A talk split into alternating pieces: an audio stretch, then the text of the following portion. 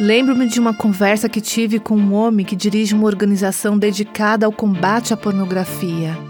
Ele tinha todos os tipos de estratégias para a reforma moral e social, mas me disse: Nancy, quanto mais velho fico, mais me vejo orando por avivamento na igreja.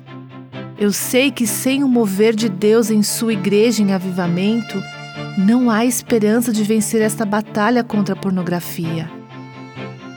Eu ouvi a mesma coisa de outro homem envolvido com mudanças sociais sobre o aborto. Ele disse: Nós poderíamos mudar todas as leis sobre o aborto neste país, mas se não tivermos um avivamento, os corações das pessoas não mudarão e a questão permanecerá inalterada. Você ouviu Buscando a Deus com Aviva Nossos Corações.